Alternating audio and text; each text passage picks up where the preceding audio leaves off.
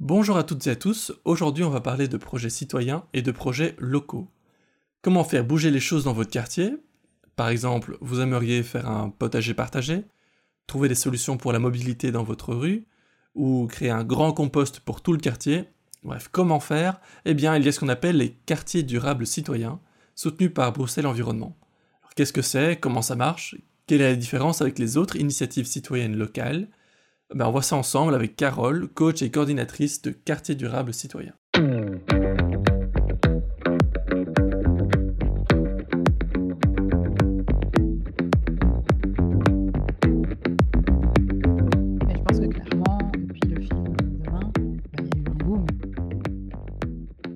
Bonjour Carole, comment ça va? Ça va plutôt bien. Alors, toi, tu coordonnes les appels à projets des quartiers durables citoyens est-ce que je peux te demander de te présenter brièvement? Ben, donc, euh, je travaille pour une structure qui s'appelle 21 euh, Solutions. Euh, on fait de l'accompagnement d'entreprises et de l'accompagnement de projets citoyens et de participation citoyenne. C'est-à-dire qu'on accompagne tant des administrations, des politiques que des citoyens à mener des projets qui vont avoir un impact durable dans la ville, sur Bruxelles principalement. Euh, mais dans la ville de demain. Et euh, ici, en fait, je viens parce que je coordonne et je coach euh, dans le cadre de l'appel à projet quartier durable citoyen, qui est un appel à projet de Bruxelles Environnement, dans le cadre d'Inspirons le quartier. Et donc, je coordonne cet appel à projet avec Fabrice Lesseux, qui travaille pour Bruxelles Environnement et qui coordonne Quartier durable citoyen et Inspirons le quartier. Qu'est-ce qu'on entend par un quartier durable citoyen? Qu'est-ce que c'est? Alors, un quartier durable citoyen, c'est déjà un groupe d'habitants, qui ont envie de, de se rencontrer, d'échanger et de mettre en place des projets euh, durables euh, et pérennes euh, dans leur quartier. Ils ont envie de faire bouger les choses, d'améliorer les choses. Et chaque quartier durable va vraiment mener des projets qui sont en lien avec leur contexte local, leur quartier. Donc chaque quartier bruxellois est vraiment euh, très différent, tant par euh, sa mixité que par euh, son contexte, la mobilité, les espaces verts disponibles ou non disponibles. Et donc voilà, nous on travaille avec, on accompagne les quartiers en fait dans un processus qui dure à peu près deux ans. On les aide en fait par des méthodologies et par des questionnements à pouvoir établir ben, euh, quel est l'état des lieux du quartier, quels sont les besoins du quartier et des habitants. Euh, et donc on va vraiment euh, les aider à pouvoir imaginer des projets, pouvoir envisager comment les mettre en œuvre, est-ce qu'ils ont besoin d'expertise, quel type de budget ils ont besoin, dans quel espace on les met en place. si c'est un potager, ben, est-ce que c'est un terrain communal, est-ce que c'est un terrain privé, et puis pouvoir rentrer en contact du coup avec les propriétaires du terrain pour passer des conventions par exemple. Mais avant tout, quartier durable citoyen, c'est une dynamique euh, citoyenne, collective et participative. Et donc, on, a la profonde conviction dans quartier durable que euh, si le groupe n'est pas pérenne en lui-même, donc si la dynamique n'est pas pérenne, il ne pourra pas mener à bien des projets dans le temps et les projets ne pourront pas être pérennes eux-mêmes. Et donc, on travaille vraiment fort sur cette dynamique de groupe avec les habitants afin qu'ils puissent trouver un mode de fonctionnement qui leur est propre et qui permet une participation et une mobilisation des autres habitants du quartier tout au long du processus qu'on mène avec eux, mais au-delà, parce que quartier durable citoyen, nous, on les accompagne durant à peu près deux ans, mais l'objectif, c'est qu'en fait, quand on est fini l'accompagnement, ils se sentent euh, suffisamment euh, outillés que pour pouvoir continuer, euh, voire créer de nouveaux projets, aller créer de nouveaux partenariats. Ok, donc vous faites des appels à projets, mais ensuite, c'est vous qui contactez les quartiers qui eux-mêmes n'ont pas encore de projet bien défini. Comment Je comprends pas très bien. Alors, euh, normalement, chaque année, à peu près chaque année, il y a un appel à projet qui s'appelle Inspirons le quartier, qui est lancé par Bruxelles Environnement. Donc, il y a une communication qui est faite, et les habitants de la région bruxelloise sont invités, s'ils le souhaitent évidemment, à pouvoir euh, envoyer une candidature. Et dans le cadre d'Inspirons le quartier, il y a différentes thématiques. Euh, il y a potager collectif, good food, zero waste énergie, euh, quartier durable citoyen, euh, compost collectif et nature et biodiversité. J'espère que j'en ai pas oublié. Et donc, à ce moment-là, les citoyens retournent vers Bruxelles Environnement et signalent que bah, aimeraient mettre en place quelque chose dans leur quartier. Certains arrivent déjà avec des idées très définies, et puis d'autres ne savent pas encore. Et donc là, on est les différents coachs des appels à projets, des thématiques, vont rentrer en contact avec les habitants pour pouvoir les aider à évaluer quel type de projet ils souhaitent faire ou non. Et donc, si c'est une thématique très précise, type compost ou autre, euh, dans ce cadre-là, ils vont être amenés rapidement à formuler une demande de subside. S'ils ont une dynamique qui a un impact sur l'ensemble du quartier, qui est plus ouverte et qui peut rassembler différentes thématiques, alors dans ce cadre-là, on les réoriente vers quartier durable citoyen. Et donc, quartier durable citoyen a une ligne du temps qui est un peu différente des autres thématiques, euh, parce qu'on commence l'accompagnement par six mois d'état des lieux. Donc, en fait, il ne commence pas par rentrer une demande de subside, mais il commence par un coaching qui va les questionner sur euh, bah, qu'est-ce qui se passe dans le quartier, quels sont les soucis, quelles sont les choses qui fonctionnent bien, qui sont nos partenaires, qui sont les personnes qui ont envie de s'impliquer dans le quartier, quels sont les espaces à disposition. Euh, et puis, du coup, bah, suite à toutes ces questions, avec les réponses, on va essayer de euh, les aider à rédiger une demande de subside dans lesquelles ils préciseront leur projet.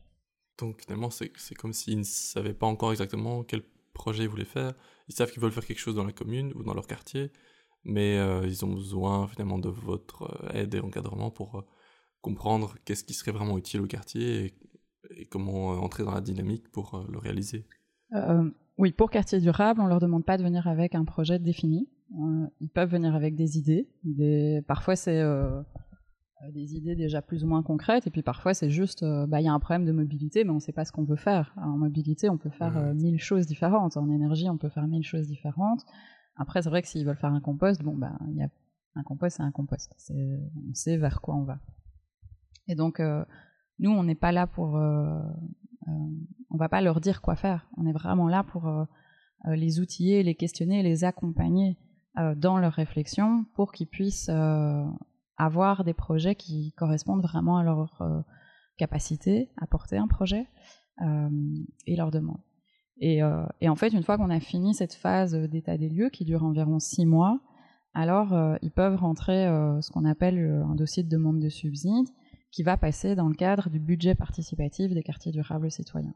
Donc, quartier durable citoyen ne finance pas par un jury, mais par un budget participatif qui est composé notamment des anciens quartiers durables citoyens qui vont aider à l'analyse et euh, à la décision qui va être prise concernant l'octroi des subsides ou non euh, pour les demandes de projet. Est-ce que tu aurais euh, un exemple de justement quartier durable citoyen que vous auriez ou que tu aurais accompagné ou, guidé dans sa, dans sa démarche J'en ai plein des exemples. quartier durable, ça existe depuis 2008, donc ça fait maintenant 12 ans. Hier, je me suis amusée à aller un peu regarder. Je pense qu'on a eu plus de 80 euh, quartiers durables qui ont été à un moment ou un autre accompagnés. Et on en a encore euh, plus de 70 qui sont euh, actifs sur le territoire bruxellois.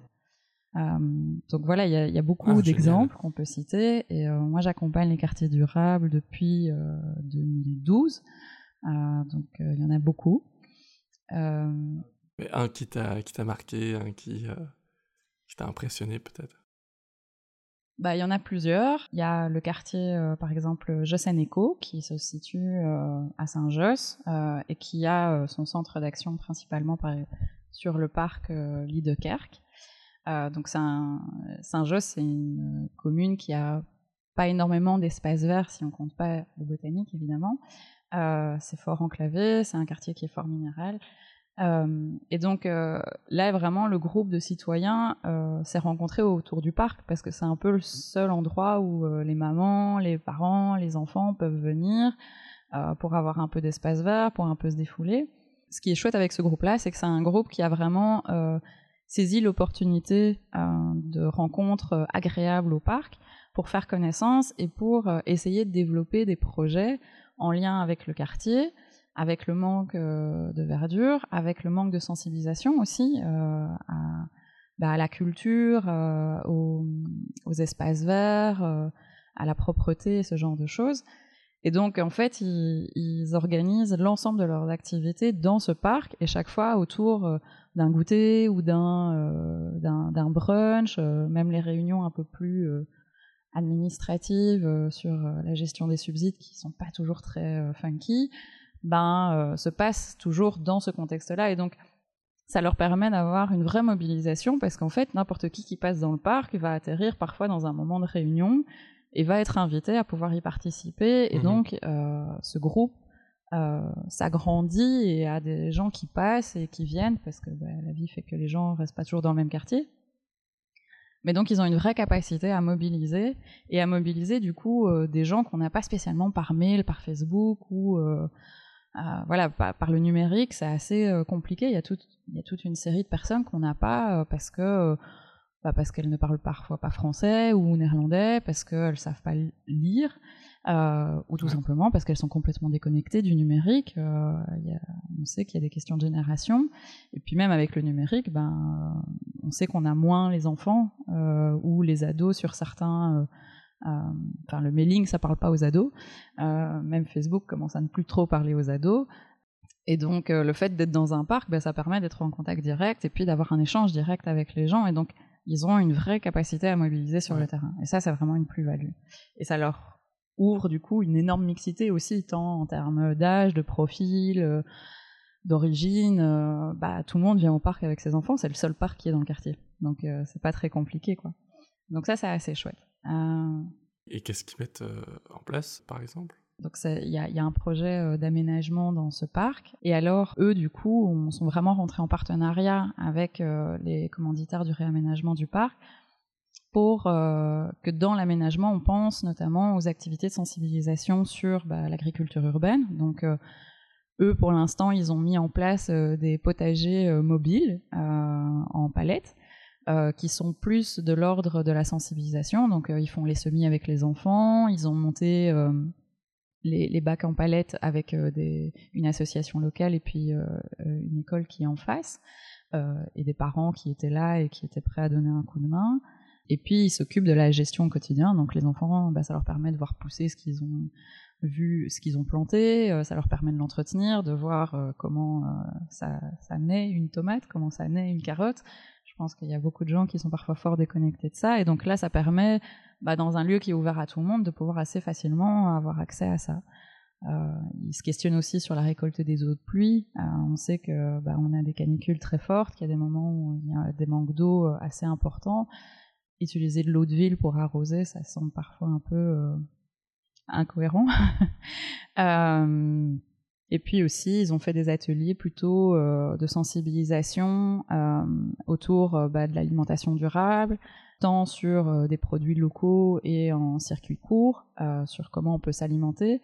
Et là, je sais qu'ils avaient fait notamment une animation pour les ados, comment je peux faire mon sandwich durable euh, pour le midi, donc c'était assez chouette. Mais ils ont fait aussi des ateliers plutôt avec bah, des invendus pour sensibiliser aussi à la récup. tout ce qu'on jette dans nos poubelles, ça représente une quantité assez importante. donc ça, c'est le genre de projet qu'ils ont pu mettre en place et qu'ils essayent de continuer à mettre en place dans le temps au quotidien. Ok, super cool. Et alors je dirais, ben, dans cet exemple que, que tu prends, comment est-ce que euh, vous les avez euh, encadrés et accompagnés dans, le processus C'est moi la coach. Maintenant, ils ont fini l'accompagnement. Le groupe euh, tourne toujours et est toujours actif. mais donc, quand on a commencé, bah, c'est vrai qu'il y a eu un peu un enjeu, c'était de trouver comment en fait les gens du quartier se rencontrent et comment les gens du quartier échangent entre eux. Euh, et donc euh, de trouver un peu leur mode de communication. Et donc c'est vrai que, euh, bah, je le disais, passer par les mails et tout ça, on s'est vite rendu compte que ça servait à rien. Si on voulait un contact plus numérique, bah, en fait c'était plutôt le WhatsApp ou le SMS qui fonctionnait. après sur les questions directes, c'était vraiment aller à la rencontre et s'ouvrir. Là, on a vraiment commencé directement avec des activités sur le terrain. Et donc là où nous, on les accompagne, c'est que nous, on va les aider euh, bah, aller sur le terrain. Ça, veut dire demander des autorisations souvent pour organiser. Donc nous, bah, ça c'est un peu notre rôle, c'est de pouvoir euh, les aiguiller en leur disant bah, où ils peuvent aller pour demander des autorisations, qui contacter, comment faire, est-ce qu'il faut prendre une assurance ou pas. Euh, ce genre de choses. Donc ça, nous, on va les aider vraiment dans cette mise en place. On va les aider aussi sur la communication. Euh, pour euh, essayer de centrer. Souvent, les quartiers ont envie de, quand ils communiquent la première fois par une affiche ou quoi, de, tout mettre dans l'affiche. Mhm. donc on, essaye de leur expliquer que ça parle pas toujours. le faut, de la communication. Voilà, on n'est on n'est pas des c'est pas notre job que de, que de s'occuper de la communication complète, mais voilà, on a les bases pour pouvoir les aiguiller. Et puis aussi les mettre, euh, on est aussi là vraiment pour les aider à trouver des partenaires et pour pouvoir se mettre en contact. Donc euh, une des choses importantes, c'est vraiment qu'ils puissent créer un lien tant avec euh, l'administration communale et le pouvoir politique en place, parce que c'est important, c'est un partenaire potentiel qui peut les aider, tant par une mise à disposition de local que éventuellement parfois par des subsides renforts, par il y a certaines communes qui font des photocopies des affiches pour eux et c'est beaucoup en fait dans cette aide au quotidien. Euh, donc nous, on va aussi les aider à trouver bah, les personnes avec qui se mettre en contact au sein de l'administration, pouvoir organiser des rencontres pour qu'ils puissent se présenter, expliquer ce qu'ils font, et puis bah, les aider aussi à trouver éventuellement, comme je disais, des propriétaires des terrains sur lesquels ils voudraient avoir une action et pouvoir mettre en place des conventions, des, de partenariats euh, pour qu'ils puissent mettre en place leurs projets. Donc voilà, ça c'est euh, dans les premières étapes d'accompagnement.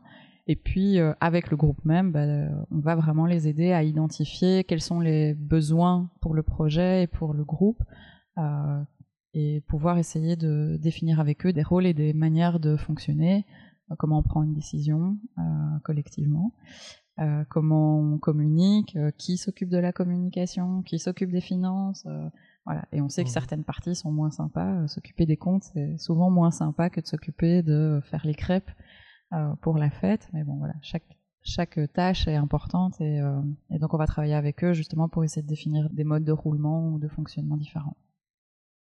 Alors, quelle était l'idée derrière euh, ce, cette politique d'appel à projet quartier durable C'est quoi l'idée derrière ce soutien des quartiers durables? Bah, l'appel à projet quartier durable évolue et se remet euh, beaucoup en question. Et Bruxelles Environnement tient vraiment à ce que ça reste un processus euh, qui permette une remise en question et, une évaluation et une évolution de l'appel à projet. Donc quand ça a commencé en 2008, ça fonctionnait pas vraiment de la même manière parce qu'à l'époque on n'accompagnait que cinq quartiers par année. Maintenant l'appel à projet est ouvert et la sélection se fait, je pense que maintenant on accepte maximum 10 quartiers par année, donc euh, voilà, on a déjà euh, doublé. Euh, et donc voilà, dès le départ, il y a eu cette volonté d'avoir vraiment un impact dans les quartiers pour que ça puisse contribuer à l'amélioration de la région bruxelloise. Il y avait vraiment une volonté aussi que ça soit des projets qui soient ouverts, qui se pérennisent et qui soient collectifs et participatifs. Donc ça, c'est les fondamentaux qui restent. Euh, maintenant, là où ça a évolué, c'est que euh, bah, il y a un dialogue euh, très fort entre les quartiers et l'accompagnement des quartiers durables et Bruxelles Environnement.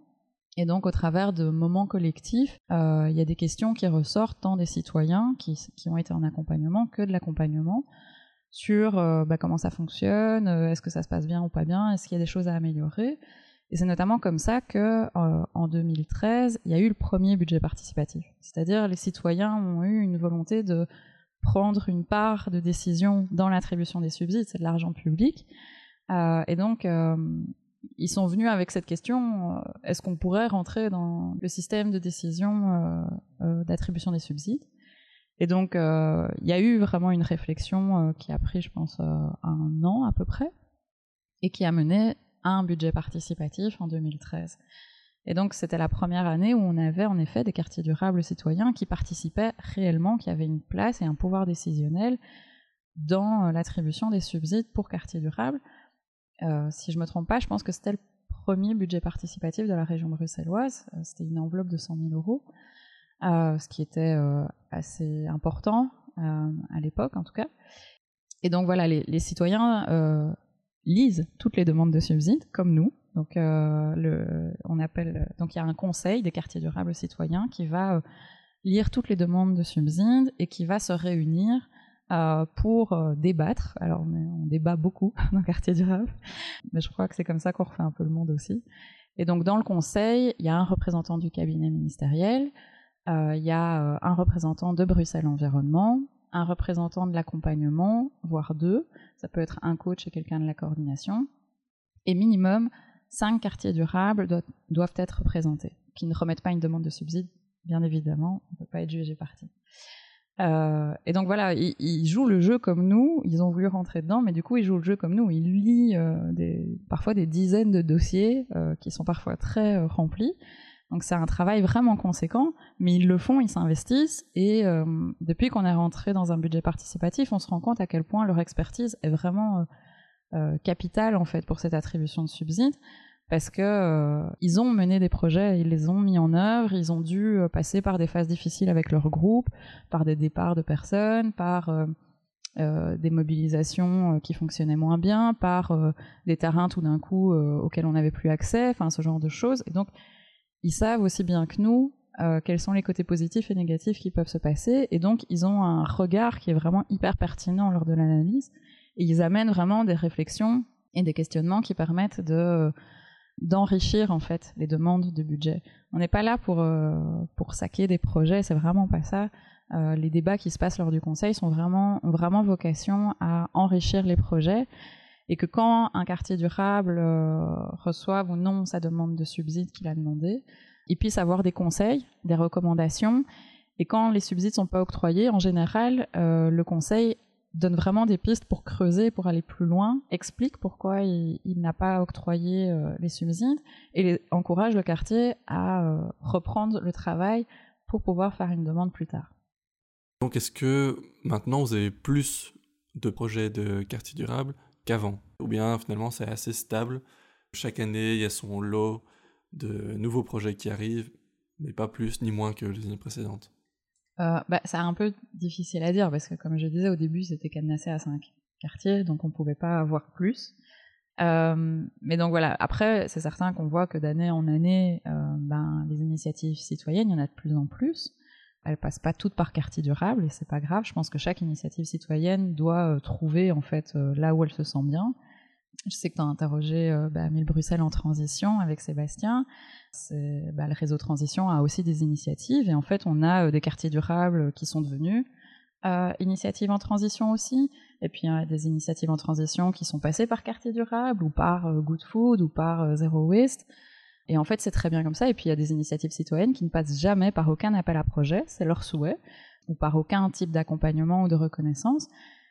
Et c'est pas très grave. Donc, de manière générale, il y a de plus en plus d'initiatives citoyennes, ou peut-être qu'on les voit de plus en plus. Euh, Finalement, il y a peu de différence avec les autres initiatives locales citoyennes. Euh, quels sont les critères pour être un quartier local? Je veux dire, en plus du nombre de personnes impliquées, est-ce que c'est aussi la taille du projet? Voilà, on est bien dans une dynamique euh, collective de quartier. Du coup, on leur demande également d'avoir un périmètre d'action qui soit euh, de l'ordre du quartier euh, et pas d'une rue. Ça peut pas être juste une action sur un potager. Il faut vraiment qu'ils aient une ouverture à l'ensemble du quartier. Donc, on va leur demander d'avoir un périmètre qui soit plus large que la rue. Et puis, on a aussi bah, la volonté euh, du projet. Donc, il faut que ça soit un projet environnemental, qui ait une implication environnementale, euh, parce que c'est Bruxelles Environnement qui finance. Après, il faut aussi qu'il y ait une dynamique citoyenne, collective et ouverte. Et donc, quartier durable, c'est avant tout euh, bah, de la convivialité, des liens, de la solidarité, du social. Donc voilà, ça, ça va être dans les critères vraiment qui vont permettre de commencer ou non un accompagnement. Après, il y a les critères sur lesquels le Conseil des quartiers durables va se baser pour pouvoir euh, attribuer ou non des subsides. Et donc là, euh, il y a deux types de critères. Il y a ce qu'on appelle les critères de recevabilité. Donc c'est les critères, si on ne rentre pas dans ces critères-là, déjà, en fait, la, demande de subside ne sera pas analysée. C'est des critères que Bruxelles Environnement a mis en place euh, afin de s'assurer que les projets puissent être pérennes et tenir dans le temps. Et donc, c'est en effet, il y a un critère qui est déjà lié à l'environnement. Il faut que les projets soient en lien avec l'environnement, euh, que ça soit l'air, euh, la pollution des sols, l'eau, euh, l'énergie, la mobilité. De nouveau, il faut que la dynamique y ait cinq porteurs. Ça, c'est aussi un critère de recevabilité pour les projets, mais que pour chaque projet introduit, il y ait au minimum deux porteurs en supplémentaire. On sait qu'en fait, s'il n'y a pas minimum deux porteurs sur un projet, plus des soutenants, le projet a peu de chance. Enfin, il suffit qu'il y ait une des deux personnes qui se casse la jambe euh, ou qui, euh, bah, tout d'un coup, a un heureux événement. Euh, bah, du coup, aura peut-être plus de temps pour le projet. Et donc, s'ils n'ont pas assez de personnes qui, portent ce projet, on sait que le projet risque de se casser la gueule alors, un autre critère, c'est que les projets doivent être développés sur le territoire de la région bruxelloise. Voilà, ça, paraît assez logique, mais bon, voilà, on le précise. Et puis, euh, et puis après, il y a des critères. Enfin voilà, ça c'est tous les critères un peu euh, de, Voilà, je vais pas tous les passer, il y en a quand même quelques. Et puis il y a les critères de sélection des projets. Et là, c'est vraiment là que c'est le plus intéressant, c'est qu'en fait, ces critères de sélection des projets, c'est ceux sur lesquels le conseil va se baser pour discuter. C'est des critères qui ont été euh, par les quartiers durables citoyens et qui ont été euh, validés lors de l'Assemblée générale des quartiers durables citoyens. Il y en a une par an. Et l'une des, missions que cette Assemblée générale a, c'est qu'elle a pouvoir de décision pour euh, émettre de nouveaux critères de sélection ou pour pouvoir en enlever. Et donc, voilà, ici, en fait, les, grands principes sur lesquels ces critères vont se baser, c'est s'assurer de la pérennité dans le temps du projet. Et donc quand on parle d'une pérennité, c'est tant sur le portage, l'ouverture, euh, le lieu, euh, mais également euh, ben, le, le, côté financier en fait. Est-ce que ce projet dans le temps aura besoin d'autres financements après le subside? Donc voilà. Les bénéficiaires, on a dit, quartier durable citoyen, c'est une dynamique citoyenne collective qui se veut être ouverte sur l'ensemble du quartier. Donc il faut qu'ils puissent nous montrer dans leur candidature que euh, y a une ouverture au quartier et que de nouvelles personnes peuvent intégrer le projet. Euh, le portage, j'en ai déjà parlé. Les ressources, bah, c'est ça, c'est s'assurer que euh, les moyens humains mis en place pour porter les projets et la dynamique permettent cette pérennité. La pertinence, faire une demande de subside pour un compost dans un quartier, s'il y a déjà 20 composts dans le quartier, en fait, c'est pas très pertinent. Donc, euh, on financerait pas ça, par exemple. Et alors, bah, l'impact, on espère que les projets qui soient mis en place euh, soient pensés pour avoir un impact sur le court, moyen et long terme dans le quartier et par rapport aux gens qui vont bénéficier à ce projet-là. Donc ça, c'est vraiment euh, important. C'est un peu les grands éléments. Ok. Alors, dernière chose que j'ai envie de te demander, du coup, c'est est-ce que tu aurais un message pour les auditeurs? Est-ce que tu aurais envie de faire communiquer quelque chose, communiquer l'envie de créer un un quartier durable ou un petit projet ou qu'est-ce que de s'intéresser finalement? Qu'est-ce que quel message que tu auras envie de véhiculer? Euh, bah, je pense que faut pas hésiter à se lancer, c'est une première chose. Il faut pas euh, grand chose euh, pour se lancer dans un projet de quartier durable. Peut-être qu'il faut juste bah, de la motivation, de l'envie de rencontrer ses voisins, l'envie d'échanger envie de faire la fête parce qu'en fait euh, on le voit peut-être pas beaucoup mais euh, les quartiers du rap citoyen en fait euh, ils font énormément la fête ils aiment boire des coups ensemble et en fait c'est dans ces moments-là que bah qu'on change le monde et qu'on a envie de changer le monde et que tout d'un coup des idées parfois farfelues mais naissent et, en fait parfois un an plus tard bah, elles sont mises en place et donc il y a des projets fous qui sont nés bah, de quelques bières entre copains qui ont décidé de, de se lancer et donc, si les gens ont envie de se lancer dans quartier durable citoyen, ben, en fait, n'hésitez pas à ouvrir votre porte et puis à échanger avec votre voisin. C'est, je pense qu'on connaît pas bien ses voisins et, euh, et, pourtant on a beaucoup de choses en commun et euh, l'envie de changer son quartier, je pense que euh, elle rassemble beaucoup de gens. Donc voilà, il faut pas avoir peur d'aller à la rencontre des autres, euh, d'échanger. Et puis, bah, peut-être juste, nous, on a eu un retour par rapport bah, au confinement, à tout ce qui s'est passé de nos quartiers. Ça a été une période dure et on s'est rendu compte à quel point, ben, en fait, le fait d'avoir déjà des, des, groupes qui soient dynamiques, qui aient envie d'échanger, qui se connaissent et qui soient, enfin, voilà, qui aient déjà des échanges entre eux, bah, ça a vraiment permis à plusieurs quartiers euh, d'avoir une vraie résilience euh, face à la crise et à pouvoir euh, mettre en place des vraies actions solidaires dans des quartiers. Et ça, on se rend compte que ça a été vraiment un plus, et je pense que ça s'est fait dans toutes les initiatives citoyennes déjà existantes, mais voilà, c'est vraiment, pour nous, ça nous a démontré que ça avait vraiment un impact, que cette solidarité et que la mixité qu'ils pouvaient avoir au sein des quartiers, et donc ils ont vraiment répondu à des appels d'urgence de certains citoyens dans certains quartiers. Ok, super, ben merci beaucoup Carole d'être venue aujourd'hui pour, pour nous parler de, des quartiers durables, et j'invite tout le monde bien sûr à se renseigner un peu plus sur les quartiers durables, à l'appel d'offres en cours si jamais ils sont euh, intéressés. Et donc pour ça, où est-ce qu'ils peuvent euh, se renseigner? Ah, donc pour se renseigner, il y a le site Inspirons le quartier sur lequel sont regroupées les différentes thématiques dont le quartier durable citoyen.